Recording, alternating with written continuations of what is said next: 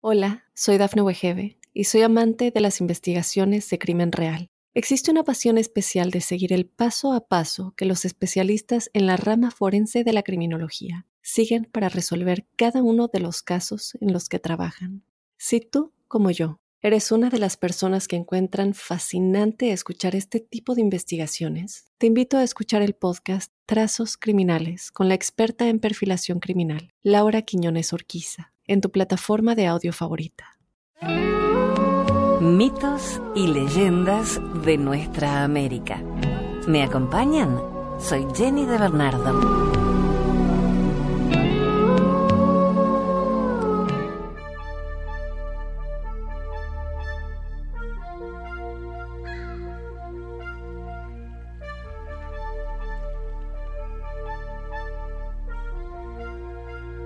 La Virgen del Valle. La imagen de la Virgen del Valle es venerada en todas las provincias andinas. El día de su festividad acuden al santuario del Valle millares de creyentes, muchos de los cuales han tenido que realizar un largo viaje para llegar allí. La tradición ha conservado el recuerdo de sus numerosos milagros, entre los cuales figura el muy conocido de la cadena. La santa imagen fue sacada de la gruta de Choja, Catamarca, por el español Manuel Salazar en el año 1618. Nadie sabe quién la llevó hasta ese punto y la escondió en la gruta de piedra, rodeada de peñascos, donde fue hallada por los indios a principios del siglo XVII. Estos la festejaban escondidas con danzas y fogones, creyendo que Dios mismo la había colocado allí. Un indio, sirviente de Salazar, reveló a su amo el secreto de la Virgen. Y Salazar, atento a las informaciones recibidas, encontró la imagen y la sacó de su nicho de piedra, a pesar de la oposición de los indios. El español la llevó primero a Collagasta y luego a su residencia del Valle Viejo. Pero durante la noche desapareció la imagen y fue encontrada al día siguiente en el interior de la gruta.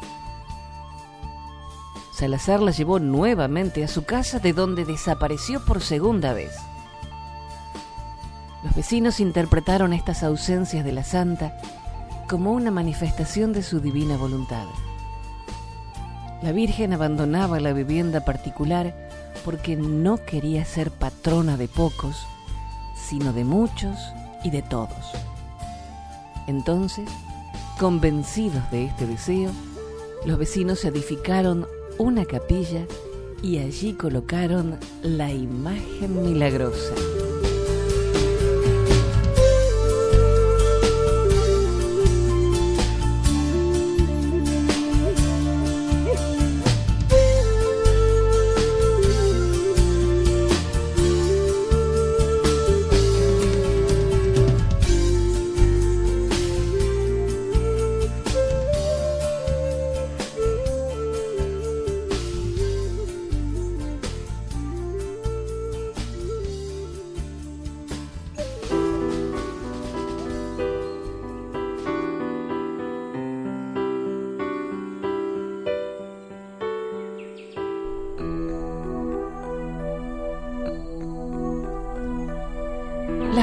Del árbol de ceibo es la flor nacional uruguaya, hecho que comparte con Argentina. Autóctono de Uruguay, el árbol crece también en el territorio del norte argentino, sur de Brasil, Paraguay y Bolivia. El ceibo se encuentra en su forma silvestre en zonas húmedas, bañados, bordes de ríos y arroyos. Puede alcanzar los 20 metros de altura. Su follaje es perenne. Tiene floración desde principios de noviembre hasta finales de febrero. Sus flores son muy peculiares. Son rojas, tienen cinco pétalos. Los niños suelen hacer patitos con la flor del ceibo. Existen dos tipos de ceibo. La flor nacional roja, que pertenece a la especie común o del plata. Asimismo, existe otra especie de ceibo con flor de color blanco que crece silvestre únicamente en territorio uruguayo. La madera del árbol de ceibo es liviana y blanda. Los indígenas la usaban para construir canoas por su flotabilidad, aunque en la actualidad ya no se utiliza. Es un árbol casi exclusivamente ornamental. Se halla en plazas y parques y es muy frecuente encontrarlo en los jardines de las escuelas públicas. Este es el origen del ceibo.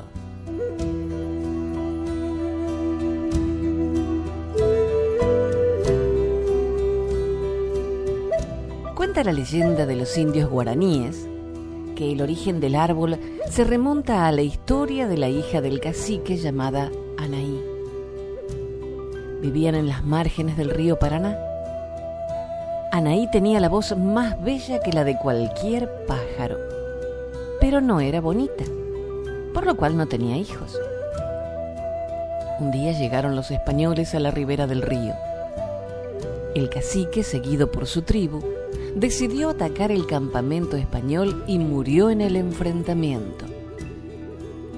Anaí vigiló día y noche a quien dio muerte a su padre, hasta que pasado un tiempo encontró el momento oportuno para matarlo mientras hacía de centinela. Para darle muerte se aproximó demasiado y luego de disparar la flecha mortal fue apresada por otros españoles. Los españoles la torturaron y ataron a un árbol para darle muerte, prendiéndole fuego junto a él. En vez de gritos de dolor, se escucharon los cantos de Anaí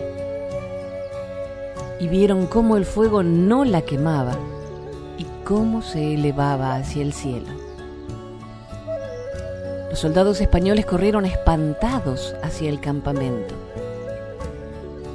Los indios de su tribu, seguidos por su chamán, se acercaron al árbol donde amarraron a Anaí y se encontraron con un árbol nuevo, nunca antes visto, con flores rojas, con formas de llama. Así nace la leyenda del árbol de ceibo y así nace el árbol de ceibo leyenda fue extraída de todouruguay.net.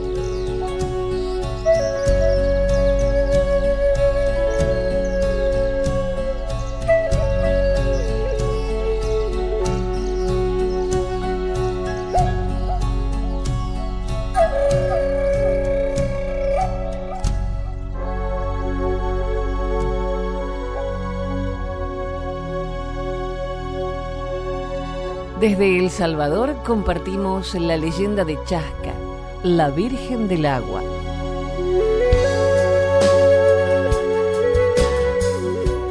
Hace mucho tiempo en la barra de Santiago, en el departamento de Aguachapán, vivía un jefe indígena que era muy rico y a la vez muy cruel.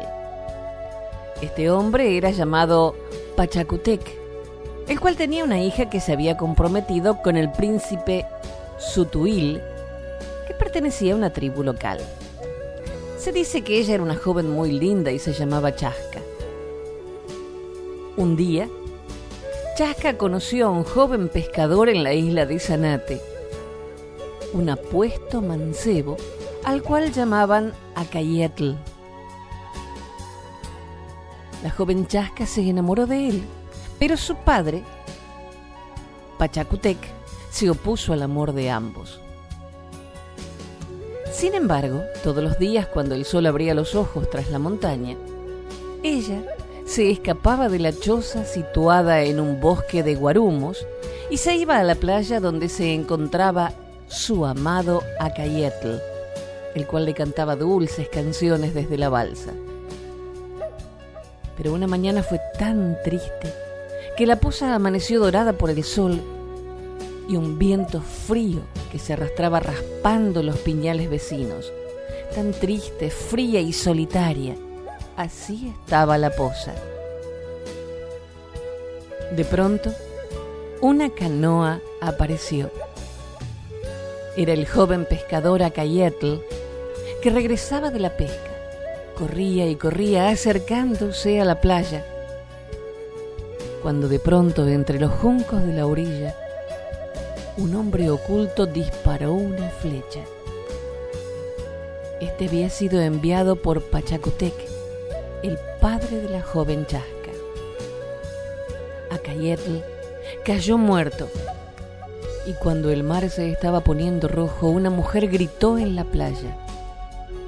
Era Chasca. Ella había visto el crimen de su amado y corrió locamente en su dolor donde Acayetl. Cuentan que fue tanto su dolor que tomó la decisión de acompañar a su amado. Y poco después volvió a ese mismo lugar con una piedra se la ató a la cintura y se lanzó al agua. Y el mar tiró sus olas sobre el cuerpo de la joven india hasta que desapareció. También cuentan que el espíritu de Chasca apareció por primera vez con un lindo vestido de plumas en una canoa al lado de su amado Acayetl a la siguiente noche de luna llena y lo hace desde entonces en la barra de Santiago. Por ello, a Chasca le conocen como la Virgen del Agua o la Diosa del Agua.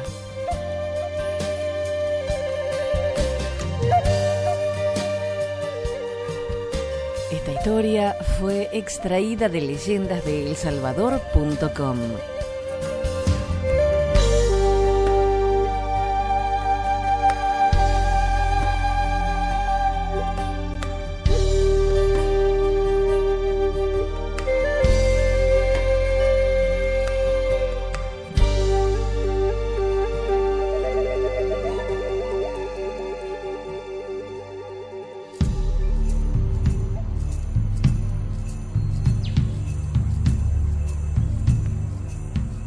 día nos recreamos trayendo a nuestra memoria aquellos aconteceres que dominaron el espíritu humano para explicar toda suerte de fenómenos en el lejano pasado, desde las cosas más elementales hasta la existencia misma y su culminación con la muerte.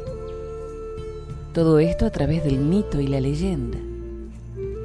Este es el caso, por ejemplo, de las gemas y de algunas piedras preciosas que en el pasado no tenían explicación alguna de su génesis, por lo que los pueblos se acogían a la fantasía para satisfacer sus inquietudes.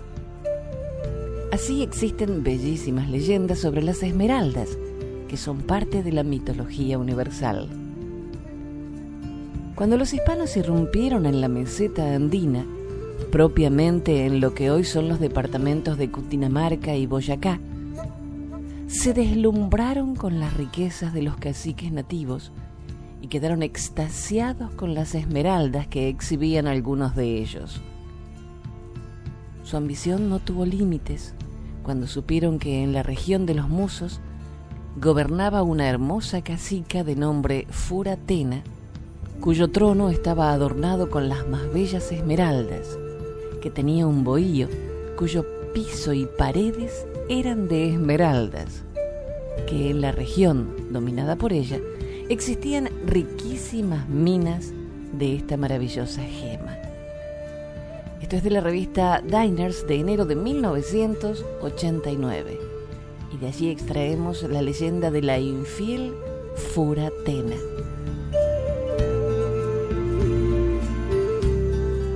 Cuenta el mito que la tierra estaba cubierta de flores y frutos de toda especie, pero que estaba vacía y triste, puesto que no existían los seres humanos.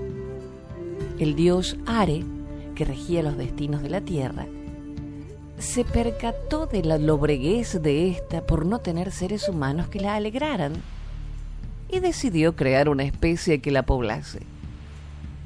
De la orilla de un caudaloso río tomó dos largos juncos y con el soplo divino los convirtió a uno en hombre y en mujer al otro. Los llamó respectivamente Fura, macho, y Tena, hembra.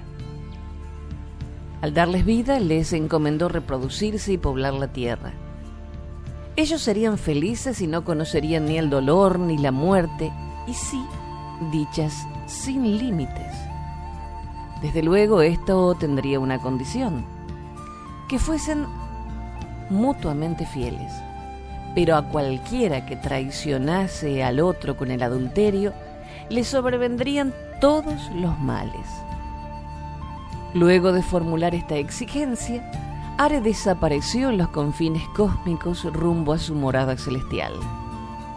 La vida de Fura y Tena transcurría bucólica, feliz. Sin embargo, un día apareció un joven y se encontró con la bella cacica Tena, a quien le comunicó la razón de su presencia en esos contornos. Al cabo de mucho insistir, el gallardo joven, la cacica accedió a ayudarlo en sus pesquisas. Así pasó el tiempo, hasta que el joven y Tena se enamoraron locamente el uno del otro. Y ese amor se consumó. Pero el tiempo no pasaba inútilmente. Tena comenzó a sentir remordimiento. Y fue entonces cuando decidió retornar donde su abandonado esposo Fura. Desde el mismo instante en que éste vio a su esposa, adivinó todo lo ocurrido. Su mujer le había sido infiel. Las arrugas y el marchitamiento de la cara de Tena y de su cuerpo no dejaban duda alguna de que ella había violado el mandato del dios Are. Su inmediata reacción fue la de quitarse la vida, lo que hizo abriéndose el pecho. Su mujer desesperada lo tomó en sus brazos y según la costumbre lo colocó sobre sus rodillas. Así debía permanecer durante ocho días, sin que en momento alguno lo desamparase. La envejecida Atena, llena de remordimiento, lloraba incansable. Y por voluntad de Are, esas lágrimas iban tornándose en hermosas esmeraldas al ser besadas por el sol.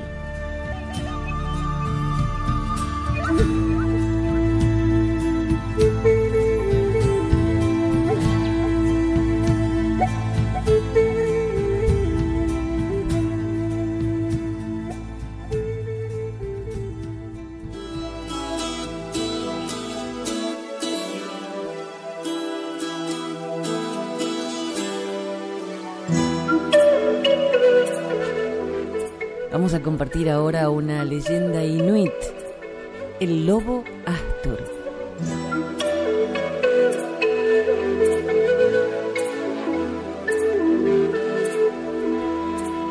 En el principio de los tiempos, Kaila era el dios del cielo, por encima de los inmensos bosques y llanuras heladas.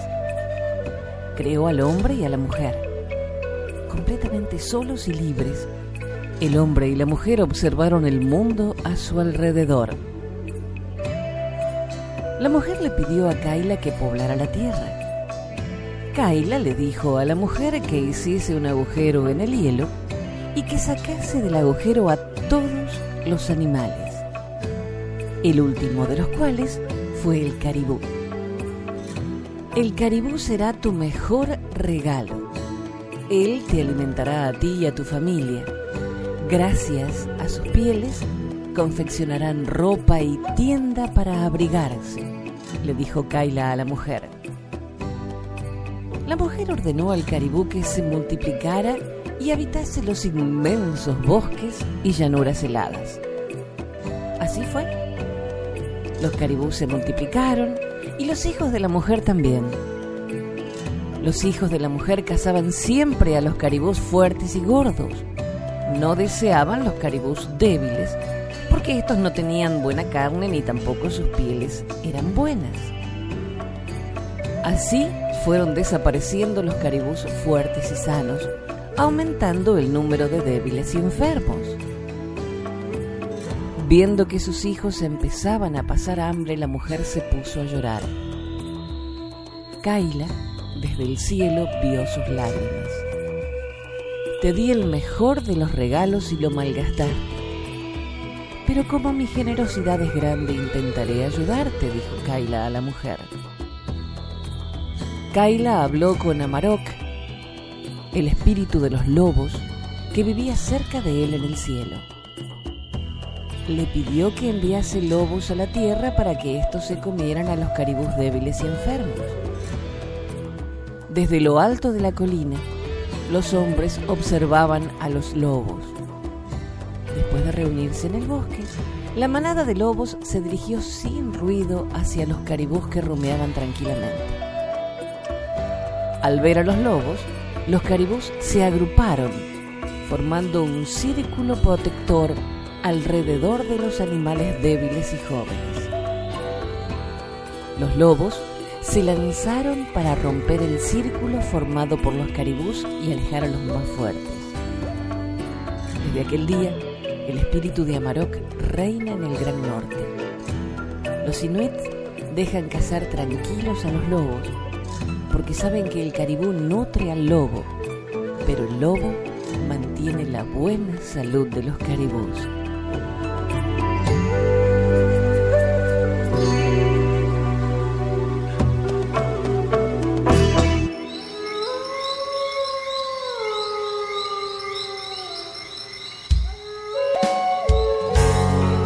Los lobos son un símbolo misterioso y aterrador en toda la cultura nativa americana, que simboliza la fiereza, la habilidad, el valor en la caza y la muerte.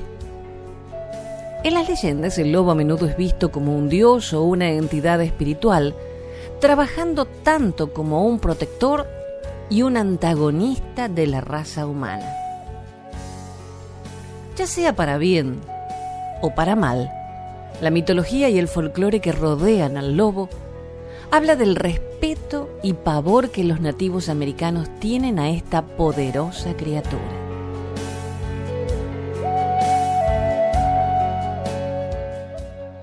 Según la leyenda, un lobo acompañó el antepasado de la tribu Blackfoot, un hombre llamado Napioa. En otra historia, algunos lobos salvaron a un hombre de una trampa tendida por sus dos esposas malvadas. Después de llevarlo de nuevo a vivir con su manada, un viejo lobo en una cueva usa la magia para transformar al hombre en un hombre lobo. Al tiempo que mantiene el cuerpo de un ser humano normal, sus manos y pies se volvieron como garras de lobo. Los Pawnee veneraron el lobo como símbolo de habilidades, astucia, engaño y la caza. Sin embargo, a pesar de ser una figura respetada, el lobo también es culpable de gran parte de la dificultad en el mundo. En una leyenda Pawnee, el lobo es culpado por la introducción de la muerte en la humanidad enviado a la tierra por Coyote para causar daño, Lobo abrió un saco sagrado que le robó, que contenía la muerte, y sin darse cuenta, la desató en el mundo. Al igual que la tribu Pawnee, la población Shoshone creía que el lobo era la causa inicial o el instigador de la muerte en la tierra. De acuerdo a su mitología, el lobo y el coyote se enzarzaron en una pelea acerca del renacimiento de los seres humanos, con el coyote alegando que si los muertos fueran revividos, se provocaría un exceso de población de humanos. Lobo estuvo de acuerdo con Coyote y causó la muerte del primer ser humano, que era el hijo de Coyote. Coyote le rogó al lobo que reviviera a su hijo, pero Lobo le recordó a Coyote que él había sido el que inicialmente se mostró a favor de la muerte. Los Quileutes son una tribu de nativos americanos del estado de Washington que cree que su gente desciende de los lobos. Huati era un dios o espíritu con una capacidad mágica de transformar a los animales y a las personas. Según la historia, Cuati se acercó a dos lobos y los convirtió en los primeros indios Quileute. Cuati instruyó a los dos nuevos seres humanos en las tradiciones que su tribu debía practicar y se convirtió en el protector espiritual del pueblo Quileute. El lobo es un símbolo de protección para el pueblo inuit, que creían que el lobo era una criatura benévola que defendió a los seres humanos contra los malos espíritus.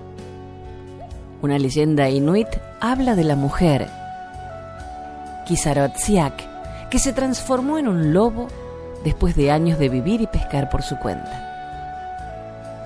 Otros cuentos hablan de Ijiraat, o cambiante de formas, que se transforma en una gran variedad de animales, entre ellos los lobos, con el fin de engañar y matar a los viajeros solitarios.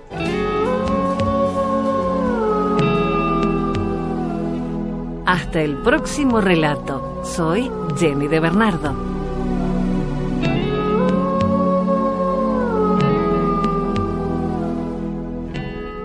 Hola, soy Dafne Wegebe y soy amante de las investigaciones de crimen real. Existe una pasión especial de seguir el paso a paso que los especialistas en la rama forense de la criminología siguen para resolver cada uno de los casos en los que trabajan.